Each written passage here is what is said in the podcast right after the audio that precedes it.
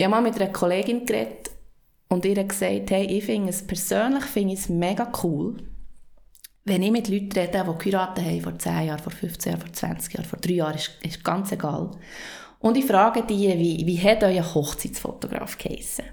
Und sie wissen das nicht mehr. Sie sind dann so, ah, warte jetzt, äh, wie hat jetzt der etwas mit H, aber ah, ich kann mich nicht mehr erinnern. Und ich habe ihr gesagt, hey, ich finde das grandios.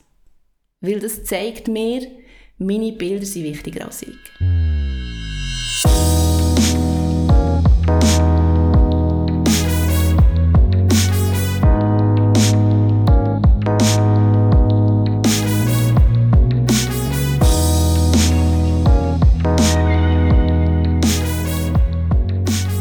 Ja, hallo und herzlich willkommen zum Podcast Girl from the Mountain. Mein Name ist Sonja Lauener und ich freue mich sehr, bist du heute wieder dabei bei dieser Episode Nummer 4.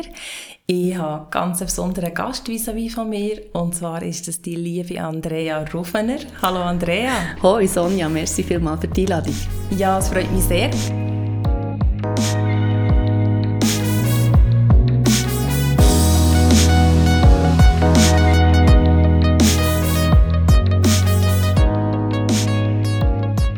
Andrea, die ich heute zu Gast sie ist selbstständige Fotografin im Bereich Hochzeiten. Sie macht aber auch ganz viele andere tolle Projekte. Also ich glaube, so ein bisschen ihr Herzensbusiness ist auch Frauen im schönsten Licht zu zeigen ganz und genau. abzulichten. Und was ganz wichtig ist zu wissen, sie ist die Frau hinter meinem Coverbild auf dem Podcast. Also das Foto, das ihr von mir seht, ist von der Andrea gemacht worden. Sie hat, äh, ich glaube, schon fast drei Jahre her, gell? Ja, ja.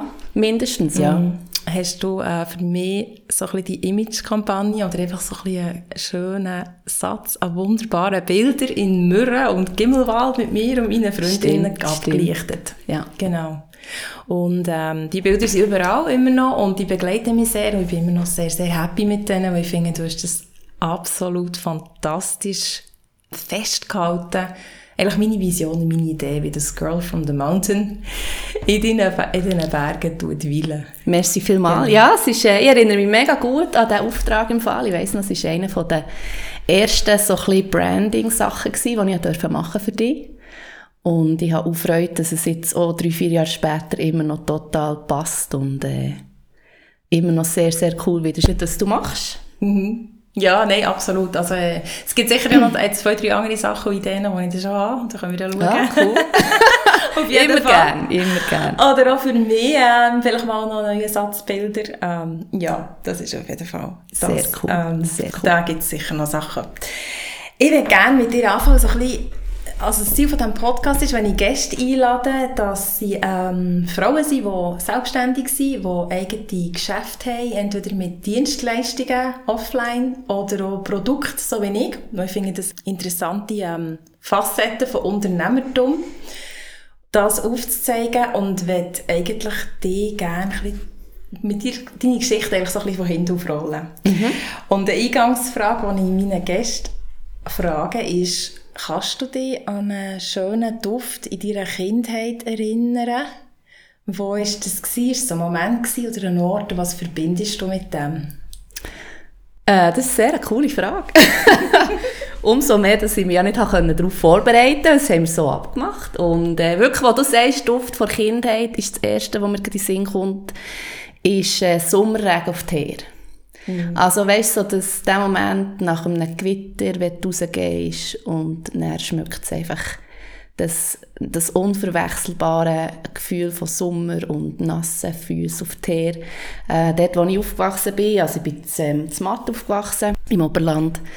Und meine Eltern haben ein Haus dort mit recht viel Umschwung, also sehr viel Rasen auch und einen grossen Teerplatz vor dran, der für uns als Kind ideal war zum Shooten, Basketball spielen, Unihockey und so. Und wenn es wirklich gewittert hat und dort drauf geregnet hat auf den Teer, das, der, der, der Geruch ist für mich Sommerkindheit, Sommerferien, das ganze Unbeschwerte von, von früher, also noch heute, äh, wenn du irgendwo auf der Straße bist, gewittert und dann schmeckt der Teer so unverwechselbar. ist vielleicht jetzt nicht der schönste Duft auf der Welt für andere, heissen Teer mit Regen, aber das ist, ähm, das ist für mich so ein so eine Kindheitsduft. Mm, sehr schön. wo, also, äh, ja. wo sehr viel zurückbringt jetzt so in dem Moment. Ja, ja also genau. ich habe auch sehr, sehr gerne. Es ist ein schöner Duft. Ja, es gibt einfach ja. nichts, über, über das geht einfach nichts irgendwie. Das mm. ist ein unverwechselbares äh, Gefühl gewesen. Mm. Äh, so, eine, so ein Sommerregen. Ja, ich höre gerade raus, du bist auch sehr viel gerne draußen im Spielen. Mhm. Es klingt auch nach sehr einer freien Kindheit mit, ja eben, wir haben viel draußen gespielt und viele Sachen auch in der Gruppe gemacht. Ich muss mal mit, was hat die kleine Andrea so interessiert? Für was hat sie sich begeistert? Äh, die kleine Andrea hat Tiere über alles geliebt. Ich glaube, das Maximum, das ich mal hatte, waren irgendwie 23 Hasen. und ein paar Meersäule und ähm, ein Meersäule habe ich sogar mal bin als Kind vom Heimweg von der Schule bei einer Zoohandlung vorbeigekommen und habe mitbekommen, dass sie ein Meersäule, das niemand wollte. Es war nicht ganz so ein schönes Meersäule. Und das haben sie der Schlange verfüttern, die am Schaufenster war. Und dann habe ich das Meersäule mit heimgenommen und dann habe ich das Meersäule mehr gehabt. Also meine Eltern hatten dort, ähm, dank dem vielen Platz, den sie im Haus hatten und äh, ihrer guten Art haben sie dort nie etwas dagegen gehabt, dass sie immer sehr, sehr viele Tiere hatten. Also Tier ist etwas, was mich sehr begleitet hat. Ähm, lesen, ich habe sehr, sehr viel Zeit für mich immer gebraucht, brauche ich heute immer noch. Und ähm, das, das sind so die Sachen, ja, die wirklich was ausgemacht haben für mich. Ja. Genau. Mhm. Wäre ein Berufswunsch von dir Tierärztin gewesen? Ist es tatsächlich gewesen, ja. ist es gewesen, ist es sehr, sehr lang gewesen, bis mir irgendwann jemand gesagt hat, ja, für das musst du studieren und für das kannst du studieren, musst du den Gimmer fertig machen und für das du den Gimmer fertig kannst machen, musst du sehr gut sein im Mathe. Oder musst gut sein im Mathe und ich bin gar nicht gut im Mathe. Und darum hat sich das dort dann relativ schnell mal erledigt. Okay. Mit dem Berufswunsch Tierärztin, ja, ganz genau. Mm. Mir hat mal gesagt, viele Leute haben so die romantische Vorstellung eben von Tierarzt zu sein und, und mit diesen Tieren, aber eigentlich beinhaltet der Job auch recht viel, dass man sehr viel Tierleben muss beenden muss. Richtig, ja. Und ja. das vergessen viele Leute irgendwo, eben, das ist auch die andere Seite dran, äh, wenn man dann sehr tierliebend ist, dass dann halt äh, in Realität ganz anders aussieht. Ja, ja, definitiv, ja. ja. Und, und trotzdem finde ich, ja, es, es gibt, ähm, ich finde immer das Leben, das Leben und Tod, das ist so, das ist so ein Gegensatz, den ich so interessant finde, um sich damit zu befassen, sei das jetzt mit einem Menschen, sei mit einem Tier und, und, und ähm, das ist irgendwie ein Job, der ganz viele tiefe Einsichten und Erfahrungen gibt, also von dem her finde ich es eine, eine bewundernswerte Aufgabe. Sehr, ja, sehr. Mhm. Ich bin wirklich, ähm, ich bewundere die Leute sehr, die, die das machen. Ich bin froh jetzt im Nachhinein, dass, dass es nicht der Weg war, wo ich ähm, eingeschlagen habe. Also es ist gut, dass Mathe mir nichts sagt, weil sonst hätte ich vielleicht tatsächlich Tiermedizin studiert. Aber ähm, es ist halt schon so, dass der Teil, wo er eben das Tierleben, das Tierleben auch zu nehmen, wäre sicher etwas, wo ich jetzt nicht so hätte können damit umgehen und mhm. ähm, ja, auch je nachdem, was, was du sonst halt siehst, gell, ein Büssi, das angefahren wird oder mhm. gebracht wird. So, das, mhm. Ich glaube, das wäre wirklich für mein, mein Herz wäre es nicht so das gewesen. Ja, sich dann abgrenzen ja, ja. Das geht dem dann schon Genau. genau. genau. Ja. Ja, also, wenn der Werdegang mit der Tierärztin ja nichts geworden ist, was ist denn in deiner Jugend so als Berufswunsch da gewesen? Oder was hast du dir gewünscht? Oder in welche Richtung ist es nicht gegangen? Hey, ich habe relativ schnell mal gemerkt, dass etwas mit Menschen das ist, was ich gerne machen würde. Ähm, und habe dann wie so viele andere auch das KV gemacht, in einem Hotel allerdings, wo ich wirklich direkt an der Front arbeiten konnte, mit Leuten. Ähm, habe das die drei Jahre gemacht, habe dann in ein Büro gewechselt und habe dann relativ schnell mal ähm, entschieden, dass Marketing das ist, was ich aus meinem Leben machen will. Und habe dann, äh, in meinen 20er habe ich relativ viel Zeit auf irgendwelchen Schulbänken verbracht, für mir nebst dem Job äh, Marketingwissen anzueignen. Ähm, ja, Marketingplaner Ausbildung gemacht in Zürich ein Jahr lang und habe dann wirklich auf dem gearbeitet. Ich hatte wirklich ganz, ganz coole Arbeitgeber in dieser Zeit. Ich viel gesehen, viel erlebt, habe im Ausland dürfen arbeiten und habe wirklich ja, habe das mega gerne gemacht und habe das Gefühl gehabt, dass das wird das sein, was ich mache, bis irgendwann fertig ist. Bis genau. 45 genau. Jahre lang am gleichen Ort. 45 Jahre lang das, ja. Wo bist du im Ausland? Gewesen?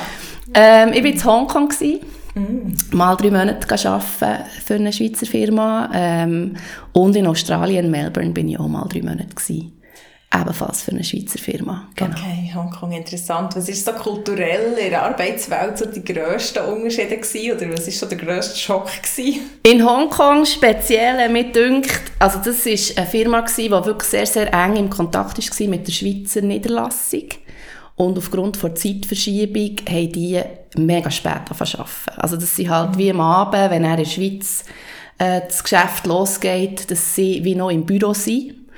Und ich bin wirklich bei ab um halb zehn im Büro gewesen, als Erste. Also das ist für mich so wirklich so der grösste, die grösste Umstellung gewesen. Ich bin wirklich einfach arbeiten, weil ich nicht mehr schlafen konnte. Irgendwann hast du wie genug ausgeschlafen.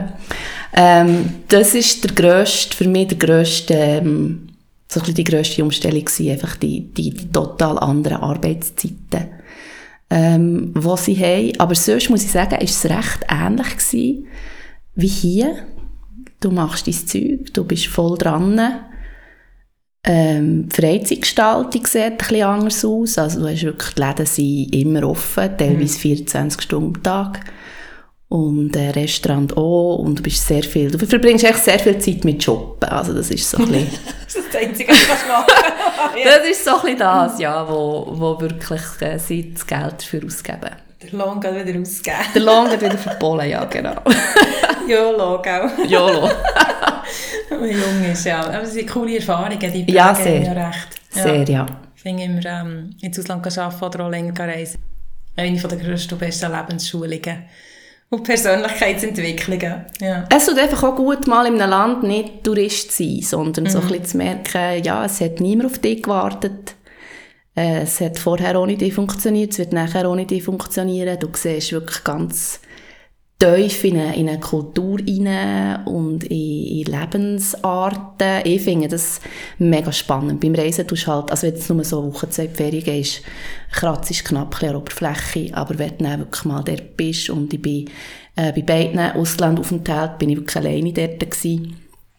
Und äh, dann merkst du wirklich mal, wie es eben ist, außerhalb vom, vom Reise-Glamour, wie das dort aussieht und funktioniert. Und ja, das ist, das ist eine coole, coole Erfahrung gewesen, definitiv. Mhm. Ja, und jetzt gehen wir auf heute. Das ist ja das ganz anders. Du hast ja nicht entschieden, 45 Jahre lang im Marketing zu bleiben nein. in der gleichen Firma. Genau. Und Fotografie. Ist das ein Hobby von dir zuerst? Oder wie bist du zur Fotografie gekommen? Hey, es ist eigentlich noch spannend, ähm, so im Nachhinein. Es, es hat als Hobby angefangen. Und zwar so ein bisschen aus der Not heraus, dass ich äh, kurz vor 30 gemerkt habe, dass es eben eigentlich nicht, das Marketing eben eigentlich nicht das ist, wo, wo mein Herz dafür brennt. Und ich habe dann, ähm, und jeder, der 30 ist oder wird oder war, kann sich das vielleicht ein bisschen vorstellen, ich habe dann das Gefühl gehabt, ja, ich habe eigentlich den total falschen Weg eingeschlagen für mich. Aber ich bin ja jetzt schon so alt, in Anführungszeichen, dass ich nicht einfach eine neue Lehre machen kann oder eine andere Ausbildung oder einen ganz anderen Job machen kann, weil eben, ich bin ja jetzt zu alt für das. Ich bin jetzt 30 und mit 30 muss man doch sein Leben benang haben und mit 30 ist es einfach so, wie es eben auch 45 Jahre lang ist. Und weil ich der Überzeugung war, ja, ich kann, ich kann nur das und eigentlich kann ich ja das gut, ähm, muss ich halt wie ein Hobby haben, das fängt. Wenn ich den Job nicht ändern kann, obwohl das es nicht das ist, was mein Herz dafür brennt, dann muss ich halt ein Hobby haben, wo mir, wo mir etwas gibt, wo mir etwas zurückgibt. Und habe dann ähm, angefangen zu fotografieren.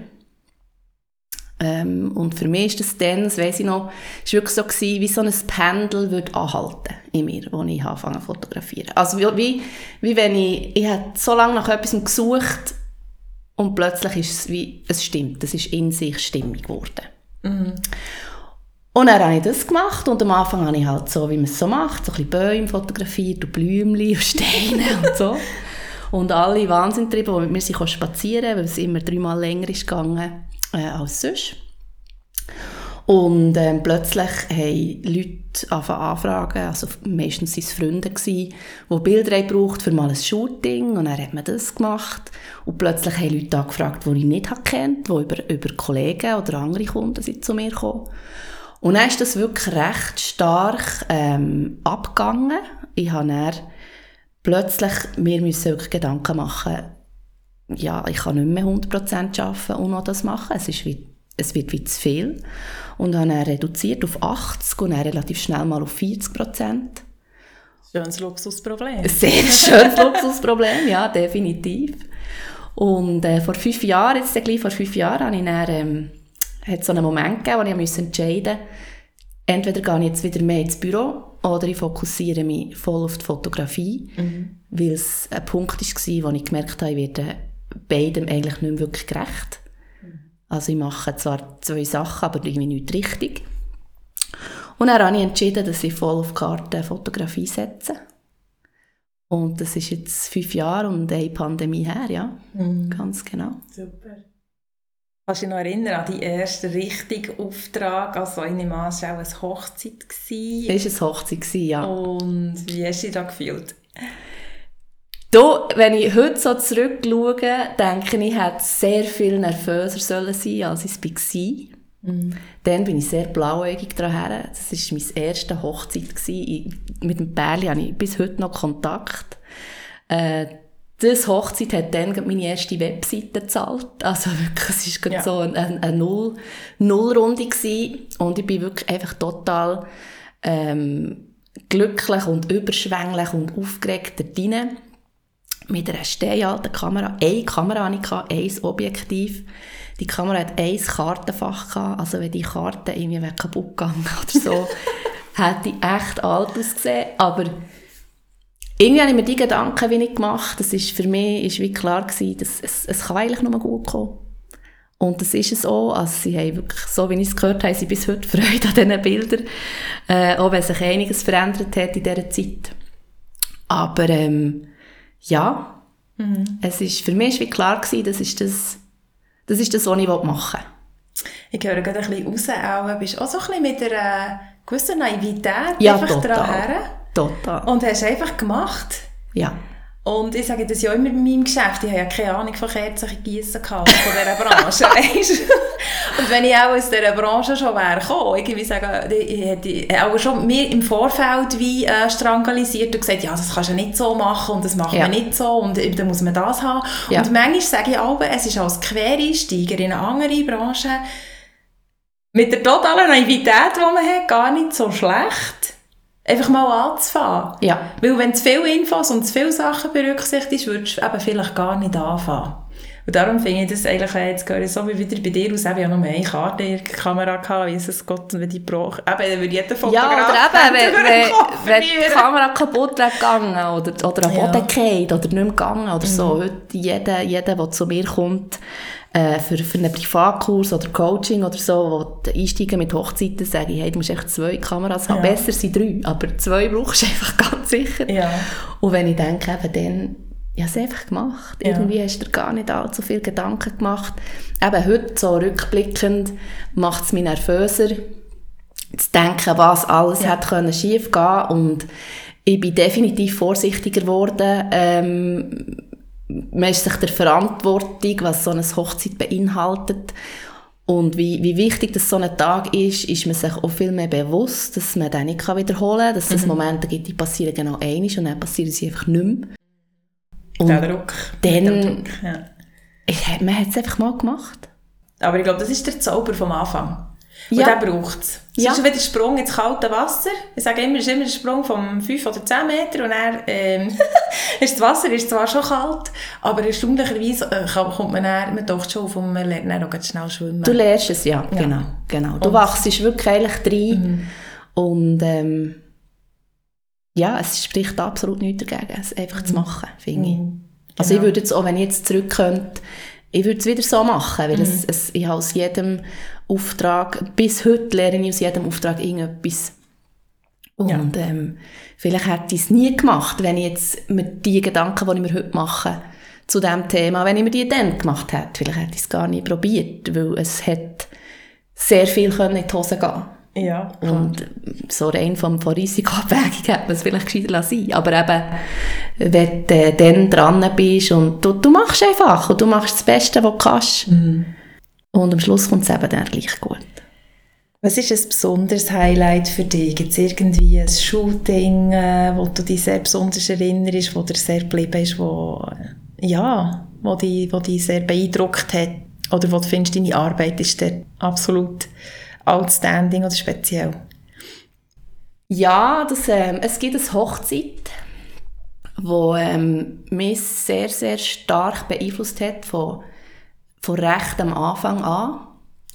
Ähm, und zwar ist das auch gerade so ein in dieser Zeit von meiner Lebenskrise und äh, was, was mache ich mit meinem Leben und so.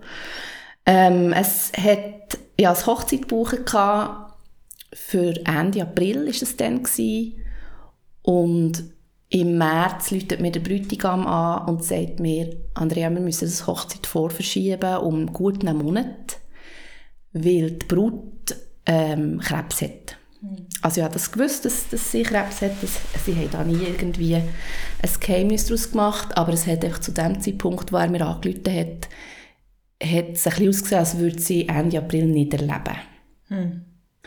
Und ähm, das ist etwas gewesen, was mich dann wirklich auch durch den ganzen Tag durch sehr, sehr prägt hat und was mir bewusst gemacht hat, wie viel mehr das an einer Hochzeit dran ist als Blümchen und schöne Deko und Kleider, die zusammenpassen von Brutjungfern und so, dass das eigentlich alles total unwichtig ist, wenn man so ein bisschen das grosse Bild anschaut, ähm, dass, dass man als Fotograf äh, mega Verantwortung hat und es sehr eine grosse Ehre ist, in, in so eine Familie eingeladen zu werden als meistens einziger Fremdkörper.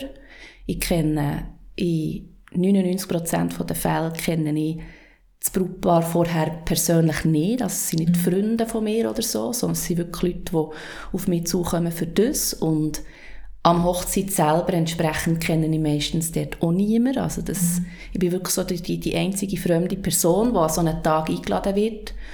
Und ich finde, es ist eine, eine riesige Ehre, dass man, dass man dort darf dabei sein darf. Und es geht um so viel mehr als die insta-perfekten Hochzeitsbilder, wo man sieht, sondern unter Umständen macht man an so einer Hochzeit Bilder, die die letzten sind, die es gibt von dieser Person. Und das finde ich, sollte man gerade als Hochzeitsfotograf nicht vergessen, dass es eigentlich so ein um das geht. Ich habe mal mit einer Kollegin geredet und ihr gesagt, hey, ich finde es persönlich finde ich es mega cool, wenn ich mit Leuten rede, die geheiratet haben vor 10 Jahren, vor 15 Jahren, vor 20 Jahren, vor 3 Jahren, ist, ist ganz egal. Und ich frage die, wie, wie hat euer Hochzeitsfotograf geheissen? Und sie wissen das nicht mehr. Sie sind dann so, ah, warte jetzt, ah, wie hat jetzt der etwas mit H, aber ah, ich kann mich nicht mehr erinnern. Und ich habe ihr gesagt, hey, ich finde das grandios. Weil das zeigt mir, meine Bilder sind wichtiger als ich. Okay. Und persönlich finde ich das mega schön, weil das, ich, ich schaffe etwas, das mich überdauert. Mhm. Also für, für die Familie, für das Bärli, für die ja. Gesellschaft, für die Freunde, mache ich etwas, das grösser ist als ich. Sie werden an diesen, äh, an diesen Bildern Freude haben, sie werden die Bilder hoffentlich in, in Ehre tragen und aufhängen und ihnen Grosskind, Urgrosskind zeigen, was auch immer, lang nachdem dass sie gewusst haben, wie ich heisse. Und das finde ich persönlich eigentlich mega schön. Sehr schön, sehr schöne Arbeit eigentlich. Also es gibt immer so schon einen schönen tiefen Sinn, für was das man ja, antreten genau, hier. genau. Mhm. Und es zeigt mir einfach auch, eben, das, was ich mache, ist wichtiger als ich. Also mhm. es geht wie nicht um, um mich, es geht wirklich um, um die Leute, die zu mir kommen, die, die mir einen Tag dokumentieren oder ein paar Stunden in ihrem Leben. Es geht um die, es geht nicht um mich. Das ist nicht meine grosse Show, es ist ihre Hochzeit, es ist mhm. ihr Tag, es sind ihre Erinnerungen, es sind ihre Leute. Und ähm, zu wissen, dass die Bilder wichtiger sind als ich, gibt mir irgendwie eine mega, eine mega Ruhe und so eine kleine, einen Sinn, auch einen tieferen Sinn in dem, was ich mache. Mhm. Mhm. Genau. Ähm, nimm uns mal so drei Prozesse, wenn jetzt das Brautpaar bei dir anfragt, äh, wie läuft das nachher so ab? Also hat ihr eine erste Besprechung und, und was ist dir dort wichtig und wie lernst du die kennen? Ähm, ich mache es eigentlich so, dass wenn ein Brautpaar mich anfragt, äh, dass ich sie zum aller, also als aller, allererstes laden ich auf einen Kaffee. Mhm. Äh, bei mir daheim ein, da wo jetzt so Sonja höckelt. Wunderschöne Wohnung. und genau den gleichen Kaffee trinkt, wie sie bekommen, genau. Ähm, ich lade sie zu mir ein und dann reden wir einfach mal ganz ungezwungen über, über sie, über ihre Hochzeit, über ihre Pläne, über ihre Träume, was es halt, was sich so ergibt.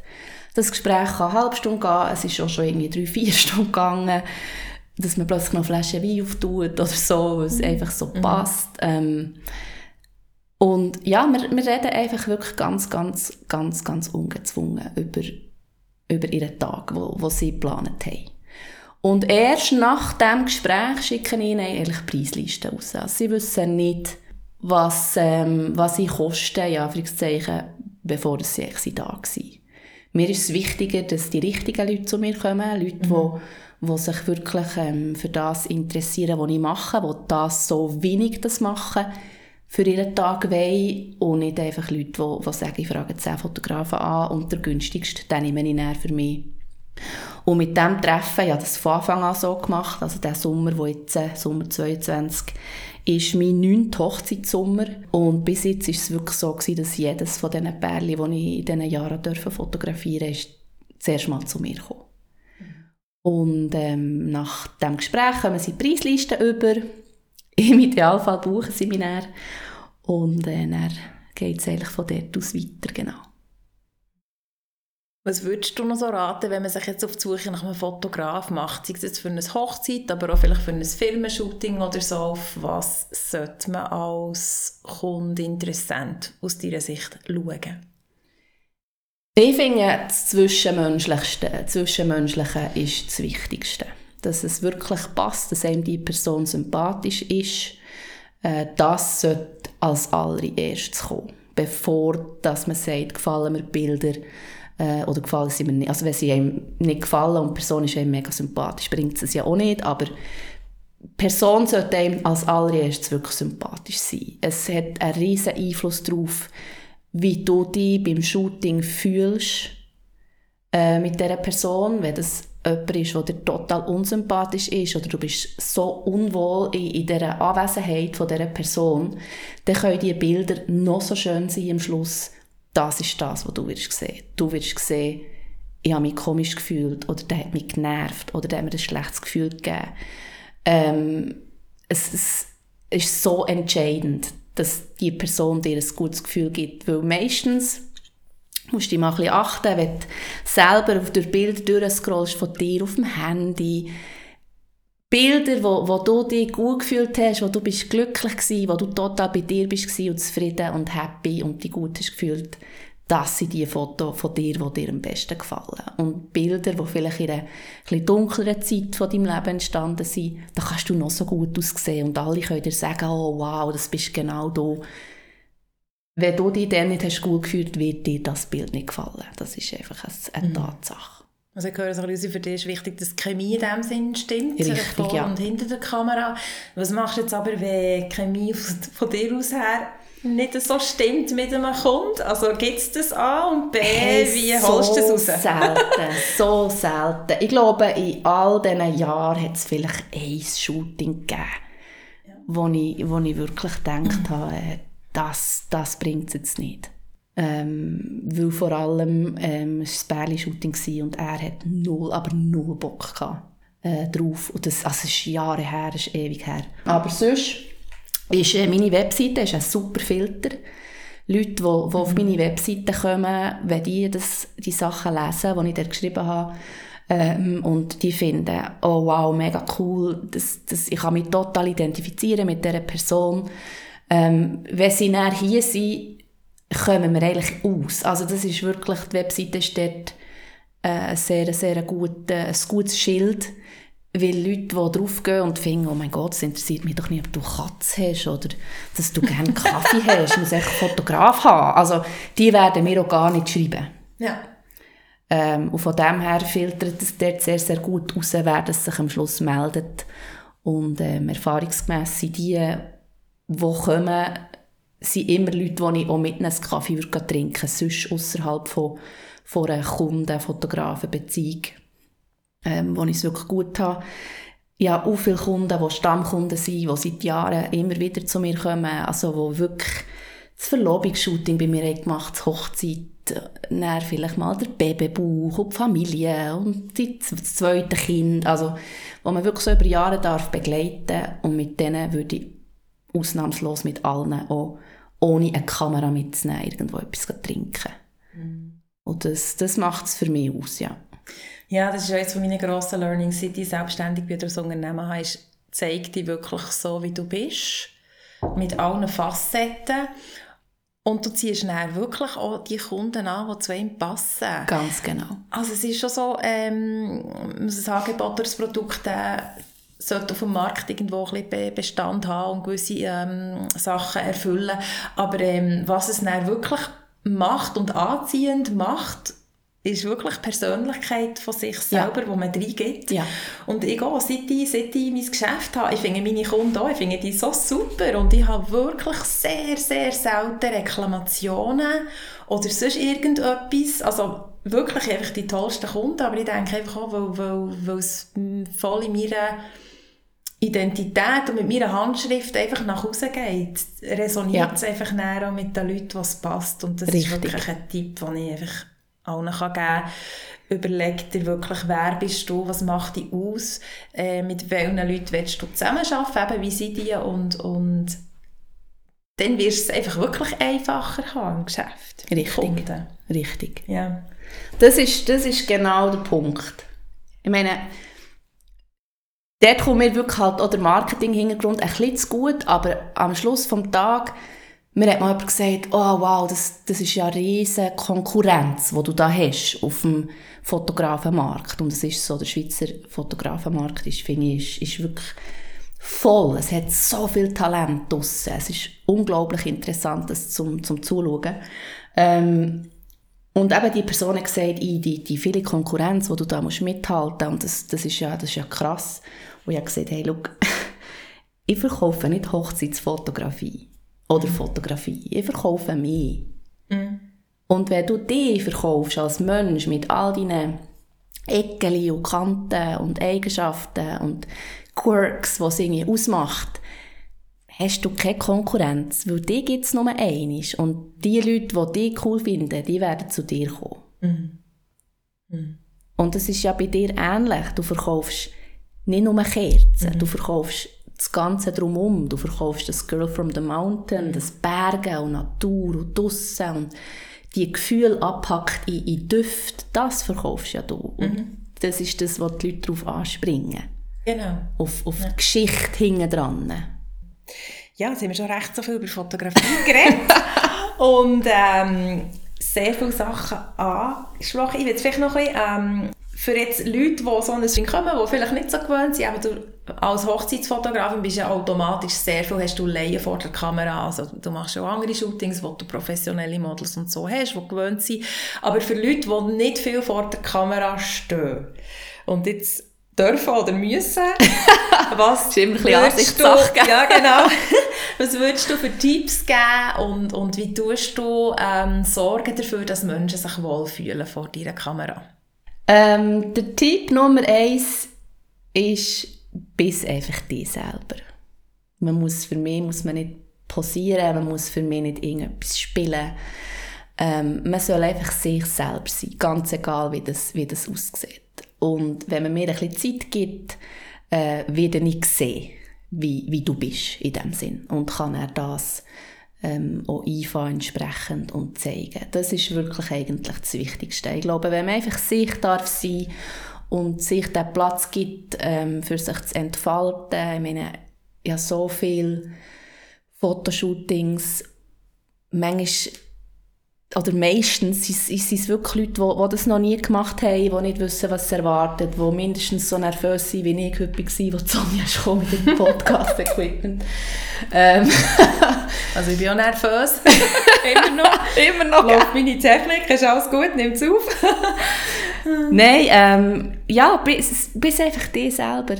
Mhm. Du dich nicht verstellen lass dir den Platz, den Raum, um so zu sein, wie du bist. Egal wie das, das ist. Es gibt Bärli zum Beispiel, äh, wenn ich Bärli da fotografiere, die sind total verschmust und innig und ruhig und bei sich. Und dann gibt es andere, die nur rumblöden, eine Stunde lang. Und beides ist mega cool. Es mhm. soll beides wie Platz haben. Das ist so ein bisschen das. Und wie schaffen ist, dass sie sich wohlfühlen? Ja, das ist eine, eine gute Frage. Ich weiß es nicht. Ich glaube, ich, ich gebe ihnen einfach den Raum, den es braucht. Ähm, es soll ein totaler, äh, ein sicherer Ort sein, so ein Shooting. Man kann nichts falsch machen. Also das ist wirklich eigentlich das, was für mich immer so der, der Anfangspunkt ist. Ihr könnt hier nichts falsch machen. Mhm, das Gefühl, okay. Ja, ja, genau. Alles, was ihr seid, ist super. Also ihr müsst eben, ihr müsst euch nicht verstellen. Und es soll wirklich so ein, ein Safe Space sein. Ähm, weil ich finde, wenn, wenn jetzt irgendwie, weiß doch nicht, wenn du jetzt willst, so eine, so eine, weiss die Säublumen da, die Säublumen ausblasen als Bärli und der Fotograf findet, das ist ja hure altmodisch oder so, dann hast du dann das Gefühl, oh, jetzt muss ich mich mega zurücknehmen, das darf ich jetzt mhm. nicht, obwohl ich es cool mhm. finde. Und bei meinen Shootings soll wirklich alles erlaubt sein. Mhm. Und jeder soll sich selber dürfen sein. Genau. Was ist für dich ein gutes Bild? Was, ja, was ist für dich ein gutes Bild von dir? Ein gutes Bild hat für mich sehr viel mit Emotionen zu tun, wo entweder mich zurückbringen in dem Moment oder wo Kunden zurückbringen in dem Moment. Also das Bild, wo man ein etwas spürt oder wo man sieht, äh, die Person auf dem Bild ist mega glücklich oder mega ergriffen oder traurig auch, kann ja auch mal sein. Also, dass man, dass man wirklich etwas spürt und ein bisschen hinter die Fassade sieht von dieser Person. Dass, dass sie eben wirklich mehr hat sie gesehen. Mhm. Und dass man, dass man das auf den Bildern ähm, sieht. Für mich ist das grösste Kompliment immer, wenn Leute mir schreiben und sagen, hey, meine Freunde haben gesagt, das auf diesen Bildern, das bin ich das ist wirklich so das riesen Kompliment, weil ähm, ich kenne die Person, Person ja meistens nicht, die kommt. Und wenn er die Rückmeldung bekommst, dass du das Wesen von dieser Person eingefangen hast, das ist für mich ein gutes Bild. Du hast sicher auch schon Fotos gesehen von Leuten, die du kennst, wo du denkst, mhm. ist das die und die? So sieht ja die gar nicht aus. Mhm. So ein bisschen etwas gestellt. So ja, genau, wo du einfach das Gefühl hast, du musst wie zweimal schauen, oder? Ja. Genau, du musst wie zweimal schauen, dass du siehst, ja mhm. aha, das ist jetzt XY und das soll eigentlich nicht mhm. sein bei meinen Fotos. Du hast jetzt sehr viele schöne Anekdoten erzählt und Momente, was du eigentlich erlebst, wenn du so Hochzeiten fotografierst oder einfach Menschen begleitest mit deiner Kamera. Und es sind ja meistens sehr schöne Tage und sehr ähm, freudige Tage und sehr festlich und es ist sehr edel. Und das gibt immer so das Hochgefühl näher. Aber was bereitet dir zum Beispiel in deinem Geschäft schlaflose Nächte? Oh, da gibt es viel. ähm, ich glaube, sehr, sehr schwierig zu ertragen ist die ganze Saisonalität von meinem, ähm, von meinem Geschäftsbereich. Ein sehr grosser Teil von meiner Arbeit findet Frühling bis Herbst statt. Ähm, super Wetter, so wie es aktuell gerade ist, hilft enorm. Da sind wirklich Shootings ohne Ende äh, angesehen, auch unter der Woche. Wenn es regnet, ähm, ja, habe ich meistens frei. Und wenn dafür die Sonne scheint, bin ich, bin ich am Rotieren. Ähm, aber schon so ein bisschen das Unberechenbare halt von, von dieser Saisonalität, das nicht wissen, was ist nächstes Jahr, was ist der Winter. Keine Ahnung, das kann ich dir jetzt noch nicht sagen, was dann läuft. Das ist etwas, das einem schon so ein bisschen wach behalten der Nacht. Und was ihm wach behält, ist dann das Gegenteil, wenn er mega, mega viel läuft im Sommer und man eigentlich fast nicht weiss, wie dass man mit zwei Hängen und einem Kopf und ja, einer Person, wo man halt ist, alles irgendwie soll abarbeiten und schaffen und jedem gerecht werden. Mein Ziel ist immer, dass wirklich niemand lange auf Foto muss warten. Ich weiss, wie alle drauf planen können, Bilder zu sehen. Und das ist natürlich Druck, den man sich selber macht, wo sich dann irgendwann auch ein bisschen im Schlafverhalten auswirken Genau. Ja, also mit der Saisonalität, I feel you. Ich habe ja im Kerzengeschäft genau die gleiche ja. Herausforderung. Du hast es einfach im Winter, gell? Genau, ich habe Herbst, Weihnachten, Winter, also dann geht es ab. Und bei mir immer noch so, eigentlich in sechs Wochen mache ich immer noch 60, 70 Prozent vom Jahresumsatz. Krass, ja, das, das ist crazy. Wahnsinn. Nein, es ist crazy. Ja. Und ähm, das ist einfach so. ich kann mich ja nicht dagegen sträuben. Es ist bei dir auch so. Es ist einfach gegeben, wenn man ein Geschäft hat mit Saisonalität, ist es einfach... Äh, ein Sprint and Run und ein Durchheben ja. und ja. dann kommt so die Todphase. Ich ja. weiß nicht, wie es dir geht im Herbst. Du bist einfach auch, auch mal kurz flach oder einen Monat einfach irgendwie so ein bisschen Ja, es braucht auch schon so ein bisschen, ja. Es ist, du, hast wirklich, du machst eigentlich, du kommst von einem Sprint in einen, in einen vollen Stopp rein. Mhm. Und das ist, ist auch etwas, was schon ein bisschen Zeit braucht, auch ein bisschen zum Verarbeiten und plötzlich so ein bisschen sich zu fragen, hey, was, was macht man denn, wenn man frei hat? Also was, mm. Was, was machst du denn aber für dich in dieser Zeit? Im Winter? Mhm. Ähm, oft mache ich Sachen, die sie bleiben liegen, durch den Sommer. Äh, Webseiten-Sachen, Buchhaltungszeug. Ähm, meistens habe ich in dieser Hochphase vom Sommer, wo ich am meisten am Arbeiten bin, habe ich die besten Ideen für Zeug, die man noch könnte. Und null Zeit für so zu machen. Das mache ich dann im, im Herbst oder im Winter. Ähm, und einfach auch mal ein bisschen Zeit für mich. Also wenn ich 60, 70 Prozent arbeite im Winter, stimmt das für mich total. Mhm. Äh, es ist dann ein bisschen weniger los. Shootings sind immer noch nie mehr in diesem Ausmaß. Ähm, aber schon, ich probiere dort schon so ein bisschen die Batterien aufzuladen und ähm, ohne schlechtes Gewissen Ganz wichtig. Mal ganz wichtig. Zu lernen, gell? Das ja. auch ein bisschen zu lernen, genau. Und ohne schlechtes Gewissen auch mal nichts zu machen. Oder Sachen, die, die gut tun. Ich habe angefangen zu töpfern, zum Beispiel. Ähm, gehe Sport, treffe mich mit Freunden, die ich den ganzen Sommer nie gesehen habe. Mhm. Genau. Ja, das ist aber auch so ein bisschen Kehrseite. Wenn das Geschäft läuft, hat man dann für sein Leben nicht mehr so ähm, Zeit. Ja, das ist richtig, Geschäft ja. nicht läuft. ja. Nebst dem, ja. Aber ich glaube, das gehört einfach dazu. Also bei mir ist es so ständiges ähm, Lehren mit dieser Saisonalität eigentlich umzugehen und die auch anzunehmen und mhm. eigentlich auch ein bisschen zu mhm. zelebrieren, weil es ist nichts in der Natur nicht saisonal. Natürlich Richtig, saisonal. Ja. Es gibt ja. vier Jahreszeiten. Jede Jahreszeit hat irgendeinen Grund. In unserem Körper, vor allem wir Frauen, wir haben auch einen Zyklus, oder, wo, ja. wo sehr ähnlich ist. Und das im Geschäft dann halt auch können annehmen Und du hast jetzt auch so ein Unternehmen, das sehr saisonal ist, sehr klar ist und was das aber auch bedeutet. Und mit dem können umgehen, ich finde immer noch, ist eine der grössten Herausforderungen für mich. Aber das dann auch ein bisschen bei den ruhigeren Zeiten zu zelebrieren und, und, und sich eben, wie du sagst, mal etwas vornehmen, was man, was man schon lange hat machen und einfach auch ein bisschen stehen und vor allem eben auch wieder Kraft tanken, für wenn es ja. dann abgeht. Weil man dreht dann einfach, man muss es nicht beschönigen, man dreht dann schon recht am Rad. Also ja. es ist einfach jetzt oder nie, oder? Es ist heftig, ja. ja. Das ist es so. Und gerade jetzt halt auch in der Pandemiezeit ähm, hat es noch härter Nein zu sagen. Mhm. Also auch mal zu sagen, hey, nein, eigentlich, eigentlich bin ich voll die Woche. Ich kann nicht noch mhm. ein Shooting mehr machen oder noch eine Hochzeit mehr oder noch dort etwas helfen oder so oder noch hier noch einspringen. Ähm, weil man hat dann so das Gefühl, ja, wenn im Herbst, eben wenn es sehr ruhiger wird, ich verdiene mein Geld auch im Sommer für das ganze Jahr, also dann mhm. brauchen es ja dann eher im, im Winter.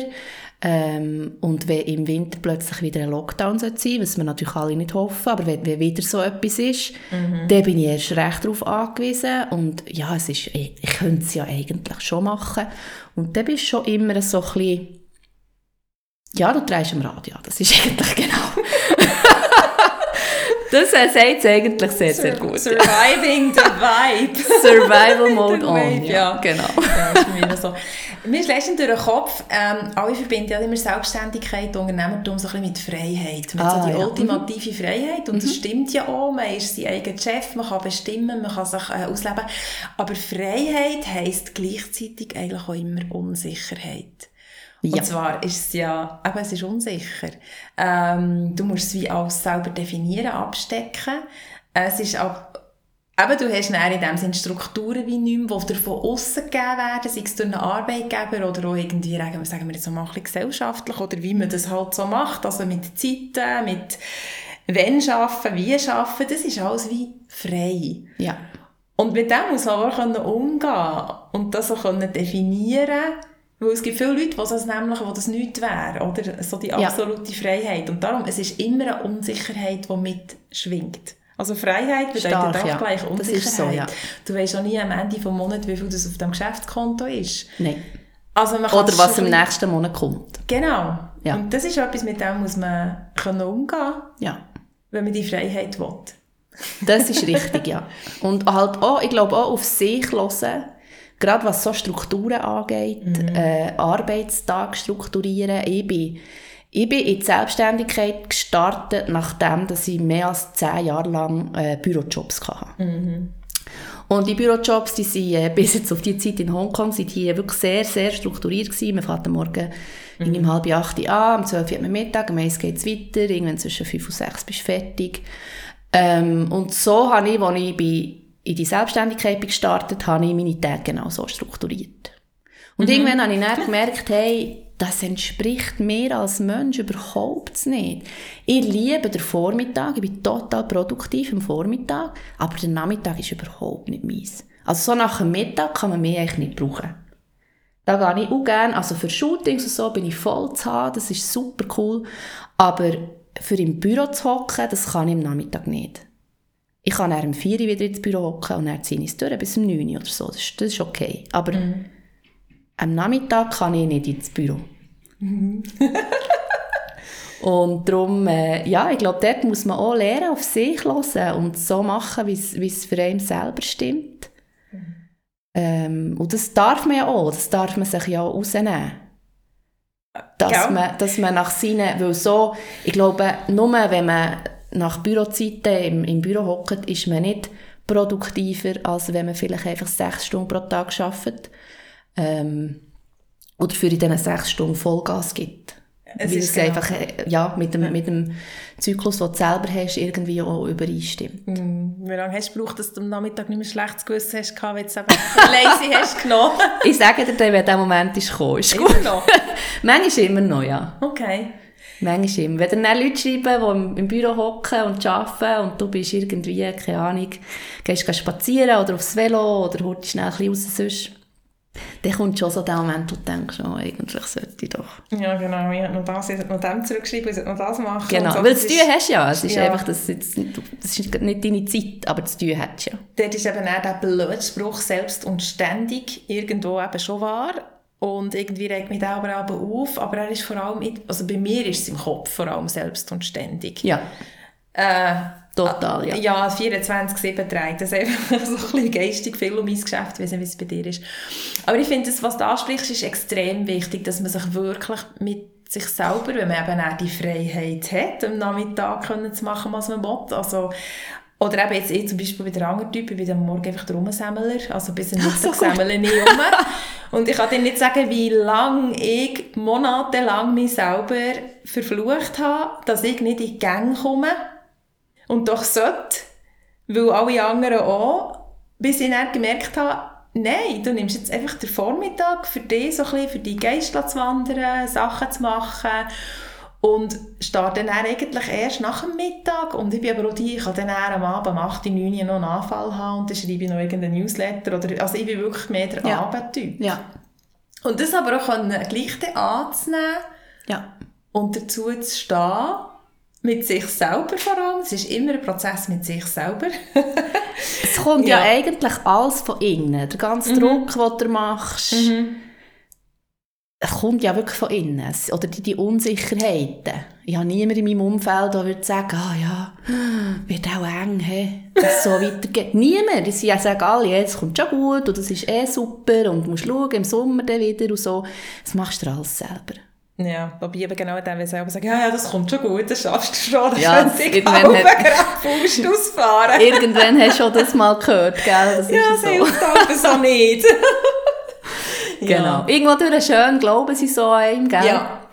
Ja. Aber meine erste Reaktion ist halt auch zu sagen, das weißt du nicht. Ja, mich, triggert das immer noch. Ja. Vor allem von Leuten, die keine Ahnung haben. Also ja, Ja. es ist lieb gemeint, eben, aber ähm, ja. Ja. wenn wir aber sagen, ja, das kannst du sicher, das machst du so gut, dann denke ich, weißt du, wie viel Kampf habe ich mit mir Ja, oder im ersten Lockdown, wo Leute gesagt haben, eh, das macht, dann hast du jetzt halt mal ein bisschen mehr frei im Sommer. Und dann denke ich so, es ist im Sommer frei zu haben, ist, ist nicht der Zustand, den ich mir wünsche. Weil dann Ja. muss, ich, muss ich arbeiten, ja. Genau. Ja. Muss ich können arbeiten. Ja, eben Ferien machen als Selbstständige oder Unternehmerin ist schon so ein Thema. Wenn ich jetzt einen Monat in Spanien und Portugal unterwegs war und reisen mit dem Camper und habe mein Laptop auch dabei gehabt, weißt, und ähm, gleich fast jeden Tag E-Mails checken. Ja. Das Wichtigste, schauen, ob alle alles haben und wenn man dann Hilfe hat oder, oder, oder ähm, Produktion ausgelagert hat, aber es braucht einem schon, oder eben Podcast geschnitten habe ich im Camper innen am Abend vom 10 Uhr bis am Morgen um 2 und meine Freundin nebenan geschnarchelt und so. Also es ist, ähm, ich glaube aber immer so das Erfolgsgeheimnis ist dann gleich eben, es sind die Momente und Zeiten, wo es eigentlich recht unglamourös ist, wo man irgendwie durch hat. Ja. Oder halt konsistent sein. Ja. Und das aneinandergereiht, nebst der Freude und, und kreativ sein und so, ist, glaube ich, einfach auch gleich der Push, was es braucht. ja. Es ist, Und ich glaube, es ist gerade die Freude, die du einfach... Darum machst du es. Und dann ist es auch gleich, mal bis am Morgen um zwei einen Podcast zu schneiden. ja, oder Wenn ich denke, wenn ich jetzt noch angestellt wäre und mein Chef würde sagen, ja, du musst ja noch diesen Podcast schneiden und das Zeitfenster, das du für das hast, ist am Abend um 10 Uhr bis morgen um 2 Uhr. ich glaube nicht, dass das wird passieren ja. Und wenn es für dich selber ist, es ist echt ganz andere Motivation dahinter. Mhm. Aber eben, du, du schaffst schnell einfach Gänge. Du nimmst eben, ich nehme den Laptop immer mit in meine Ferien. Mhm. Und ich habe schon in Kanada neben irgendwelchen Ranger-Häuschen, wo es gratis WLAN hat gegeben, in den Regenkleidern meine Mails gecheckt. Ja, in, in, wirklich äh, mit im Wald irgendwo in the middle of nowhere. Weil ich einfach gewusst wenn ich es nicht mache, es macht es ja sonst niemand. Also wenn ich es nicht beantworte, gibt es einfach keine Antwort. Und das funktioniert nicht. Und dann bist du halt immer irgendwie dran. Gestern habe ich einen Tag frei genommen und habe noch vier Stunden gearbeitet. Also, ja, das ist dann frei. das ist schnell frei, oder? Immerhin den Nachmittag frei. Also, ja. ja. Und es sind die, es sind die unglamourösen Zeiten, die niemand sieht. Und die einfach dazugehören und die einen riesengroßen Teil ausmachen von dem selbstständig sein. Mhm. Aber hast du jetzt hier noch Hilfe? Also hast du gewisse Sachen, die du kannst auslagern kannst oder, oder Unterstützung? Ich habe die Bildbearbeitung von meinen Hochzeitsbildern. Die ist ausgelagert. Die mache ich äh, nicht selber. Ich habe noch nie, also ich glaube, ich habe zwei Hochzeiten selber bearbeitet in all diesen Jahren und dann gefunden, Jesus Gott, das geht ja ewig. Und in dieser Zeit kann ich halt auch nichts machen. Plus ja. habe ich nie Bildbearbeiter werden, sondern Fotograf. Darum ähm, ja, ist, das, ist das etwas, wo ich finde, für das braucht es mich nicht. Ich habe einen Bearbeitungsfilter, den ich brauche für all meine Arbeit. Und ob jetzt ich den auf ein Bild anwende oder jemand anderes, ist eigentlich absolut nicht entscheidend. Entscheidend ist, wer das Bild macht, für das braucht es mich, aber für das Bild zu bearbeiten nicht. Und das, das gebe ich ab. Die Shootings mache ich noch selber. Ähm, aber die Hochzeiten, wirklich die halt grossen, grossen Sachen, äh, die gebe ich ab. Äh, Buchhaltung macht mir jemand, habe ich eine Treuhänderin, wo mir wirklich meine Abschlüsse und Steuern und so macht. Für das äh, bin ich sehr dankbar. Aber sonst ist alles One-Woman-Show. The One-Woman-Show. The One-Woman-Show. Was ist das Schönste an One-Woman-Show zu sein und was ist das Schlimmste? Das Schönste an One-Woman-Show zu sein, ist alles selber können entscheiden und das Schlimmste an One-Woman-Show zu sein, ist selber alles müssen zu entscheiden. ja, genau. Es ist, äh, ja, du, du kannst nichts abgeben, du kannst niemand fragen, hey, schau schnell drüber, kann man das so machen, wie würdest du? Oder mal etwas eskalieren und sagen, schau, hey, ich gebe das meinem Chef, ich komme hier nicht weiter, das kannst du halt nicht, das ist alles bleibt alles bei dir auf dem Tisch. Und gleich, wenn das grosse und wichtige Themen in deinem Geschäft, hast du irgendwie jemanden, der das kannst besprechen Ja, ja. Wer begleitet dich da? Ähm, ich habe ein mega cooles Umfeld, mhm. auch Fotografenkollegen, wo wir ähm, in einer WhatsApp-Gruppe, Chat-Gruppe zusammen sind, wo wenn es wirklich mal ein Thema gibt, wo du findest, jetzt muss ich ein anderes frisches paar Augen haben, das darüber schaut, kann man es immer dort reinschreiben. Das ist äh, sehr, sehr wertvoll. Ähm, mein Freund ist jemand, der extrem herzig dort mithilft und immer wieder neue Ansichten und Inputs und Ideen und äh, Einblicke gibt, wo sehr, sehr cool ist für mich auch, dass wirklich jemand, ähm, er, er schaut es halt ganz anders an. Und das, das ist schön, weil meistens bist du so tief in der Materie drin, dass du fast ein vor lauter Wald äh, den Baum siehst. Mhm. Und dann ist es cool, wenn du jemanden hast, der wirklich von außen kommt. Und mhm. das ist das Fakt. Das Fakt extrem. Ja. Aber die meisten Sachen sind selber, selber entscheiden. Und äh, dort ist das Bauchgefühl ist etwas, wo, wo mich leitet. Fühlt sich das richtig an oder nicht? Ähm, so tue ich eigentlich entscheiden, ja. genau, total unspektakulär. Mhm. Wer sind deine Vorbilder? Meine Vorbilder? Ja, das ist eine tiefe Frage. ähm, ich habe mega viele Vorbilder in verschiedenen Bereichen von meinem Leben. Ähm, meine Eltern sind riesengroße Vorbilder für mich in Sachen ähm, Beziehung, Beziehungspflege. Äh, über Jahre zusammen zu bleiben. Sie sind dieses Jahr 40 Jahre geheiratet. Ähm, das ist nicht selbstverständlich und sie sind extrem herzig zusammen. Also wirklich mega, mega cool.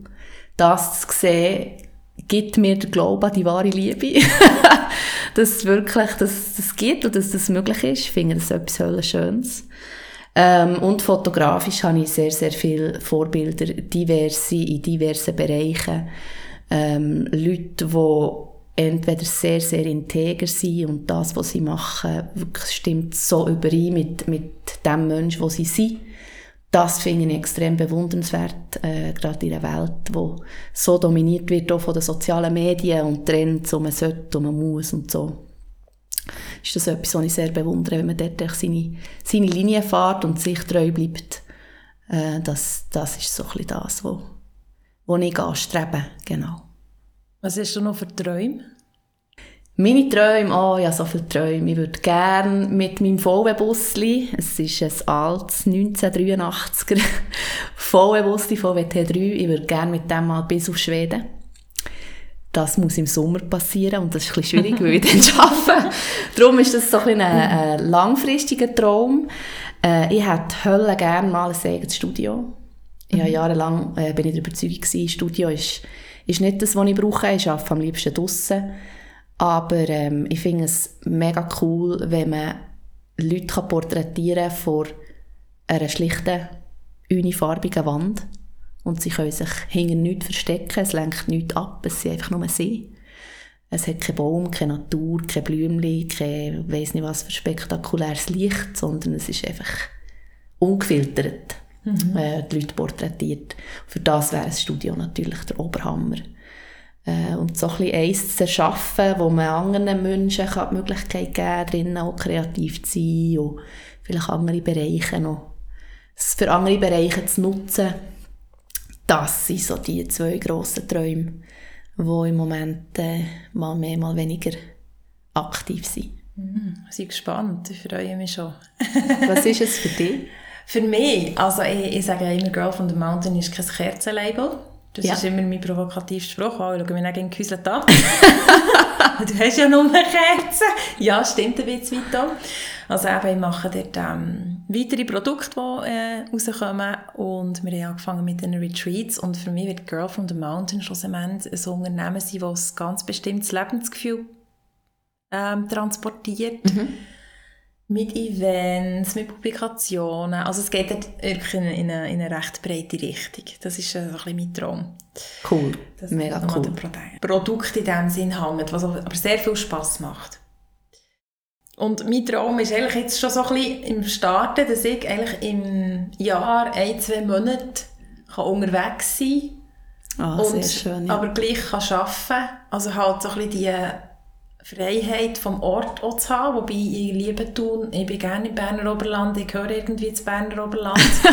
Man hört sie auch gar nicht, gell, Ja, dass ja, wir ja. beide vom Oberland Land sind. Land sein, genau, darum bin ich auch connected, das ist Genau, so wichtig genau. für mich.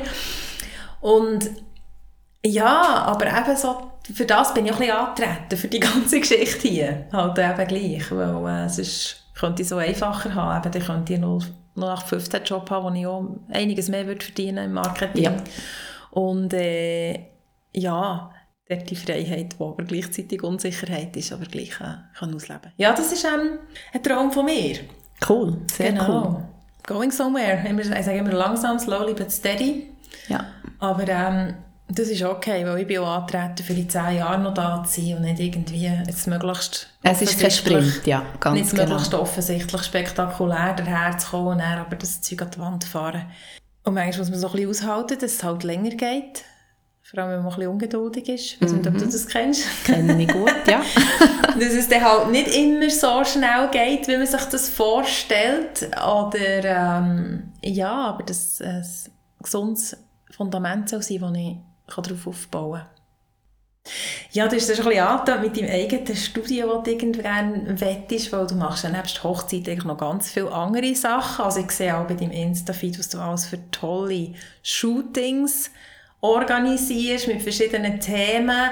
Aber was, mich, was ich an dir auch so bewundere, ist, du bist sehr ähm, offen und du sehr gerne teilen. Also du bietest ja auch Workshops und so Kurse an für andere Fotografen oder Genau. angehende Fotografen für Hochzeiten etc. Gibst dein Wissen auch weiter. Das finde ich sehr, sehr schön.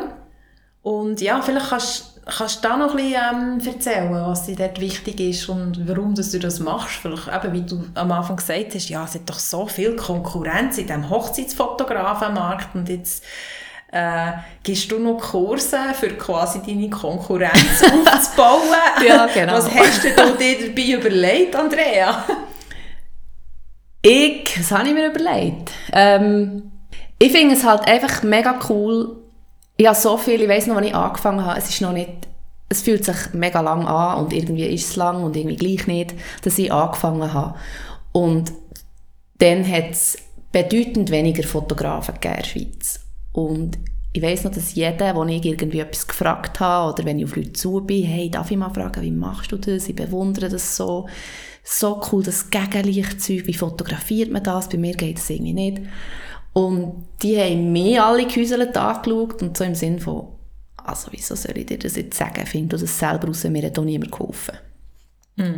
Und ich habe mir dann geschworen, als äh, kleiner No-Name, ähm, dass falls es jemals zu dem Punkt soll kommen dass irgendjemand mich etwas fragt, dann tue ich denen helfen und dann sage ich denen das. Weil nichts, was ich kann, nichts, was ich gelernt habe, ist ein absolutes Geheimnis. Mit ein bisschen Zeit und YouTube und Büchern findet man alles raus, was ich auch weiss.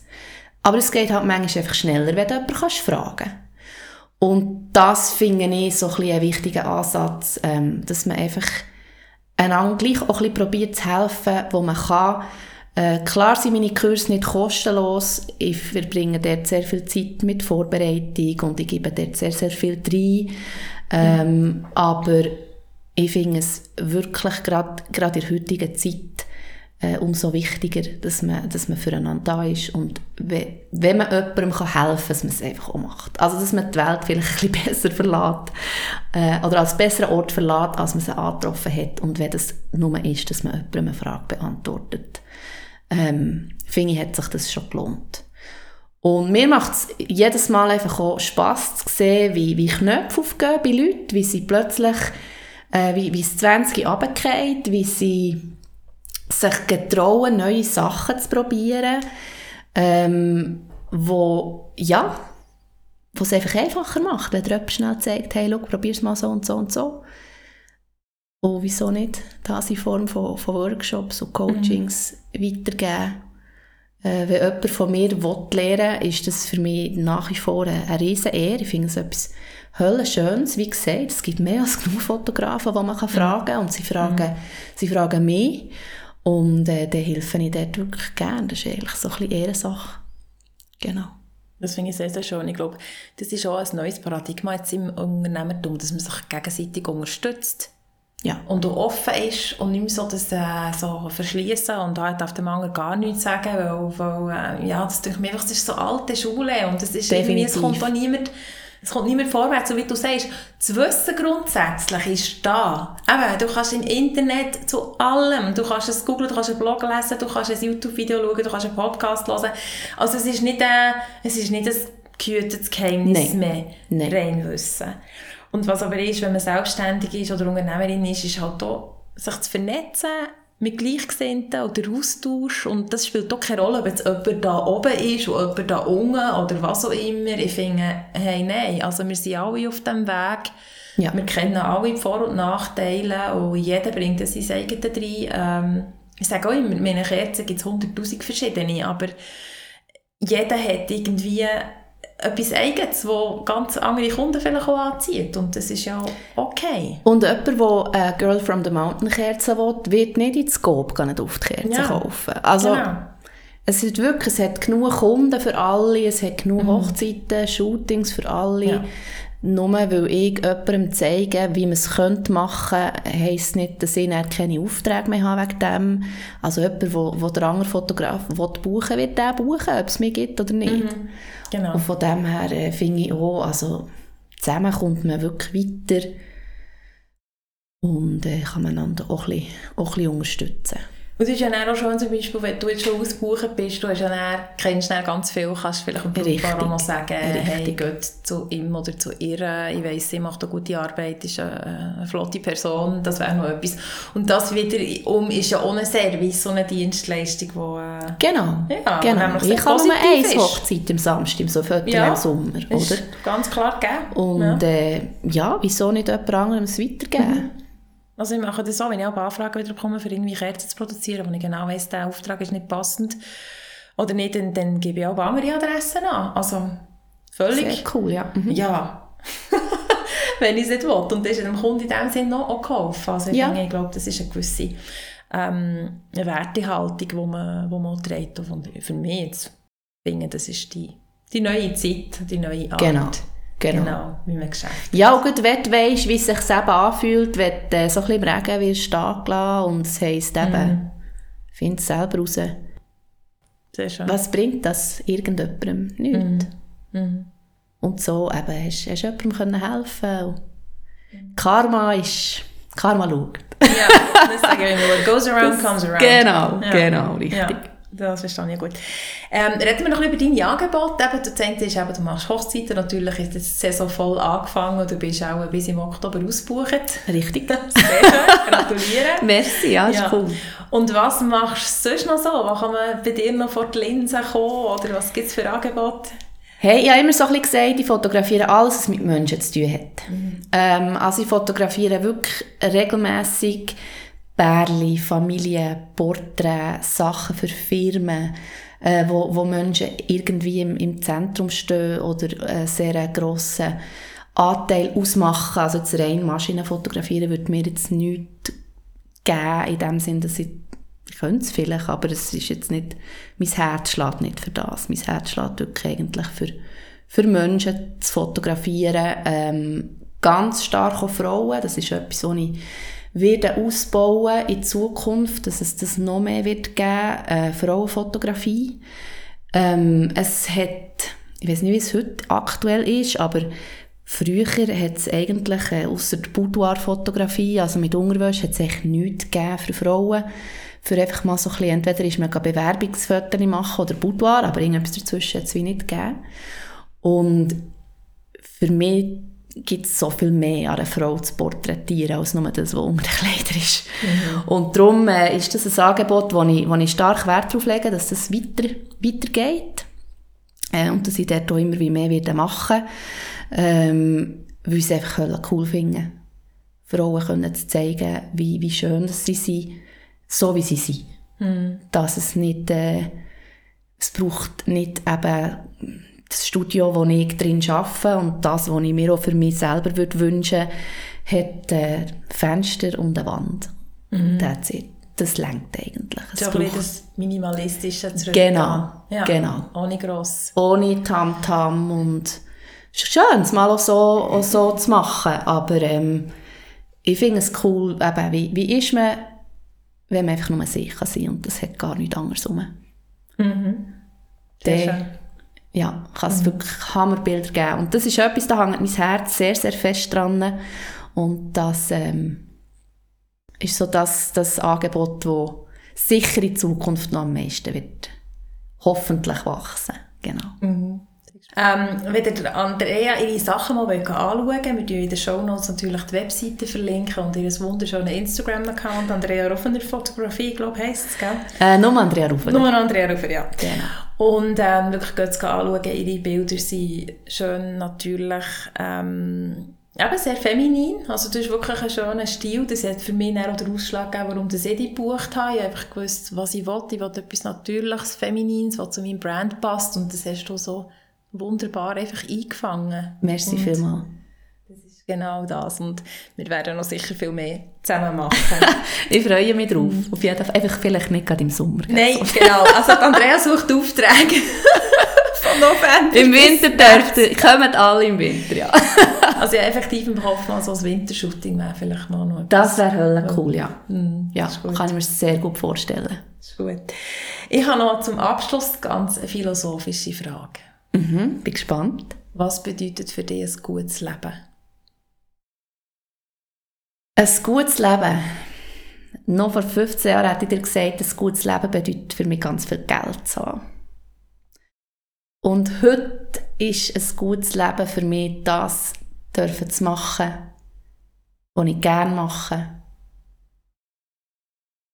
Und mehr braucht es eigentlich nicht. Sehr schön. Hey, merci vielmals für das Gespräch. Merci, dass ich da sein durfte. Es hat mich extrem gefreut. Es war cool, mit dir ein bisschen zu plaudern. Merci viel, viel mal für die Einladung, Sonja. Ja, danke schön für deine Offenheit und für deine Geschichten, die du mit uns teilst. Sehr gerne.